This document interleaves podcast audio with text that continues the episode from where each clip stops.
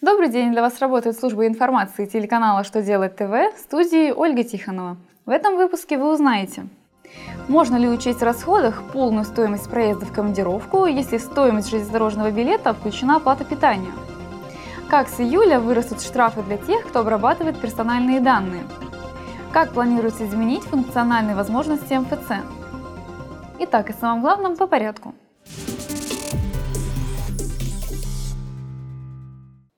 Минфин уже неоднократно разъяснял, на основании железнодорожных билетов, предъявленных работникам при возвращении из командировки, налогоплательщик не может принять к вычету НДС, относящийся к сервисным услугам, если в них включена стоимость питания.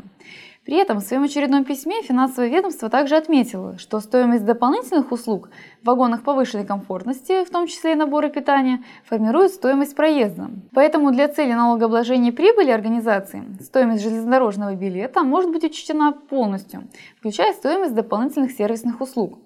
Кроме того, при компенсации стоимости билета работнику объект обложения НДФЛ не возникает.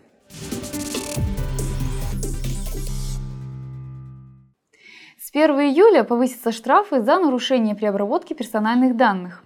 В частности, максимальный штраф 75 тысяч рублей предусмотрен для юрлиц, обрабатывающих личные данные без письменного согласия.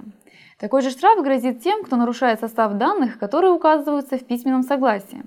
Такие суммы штрафа существенно превышают установленные сейчас. Самый большой штраф сейчас составляет 10 тысяч рублей и установлен за нарушение в сборе, хранении, использовании и распространении персональных данных.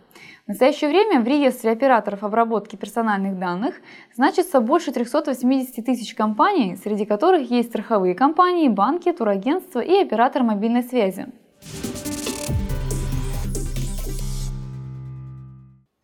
Госдума рассмотрит законопроект, по которому в многофункциональных центрах можно будет оплатить государственные и муниципальные услуги.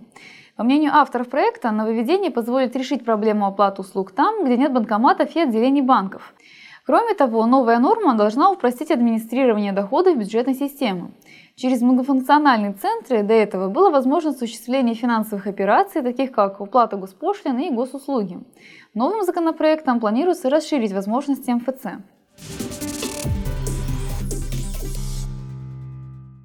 На этом у меня вся информация. Благодарю вас за внимание и до новых встреч!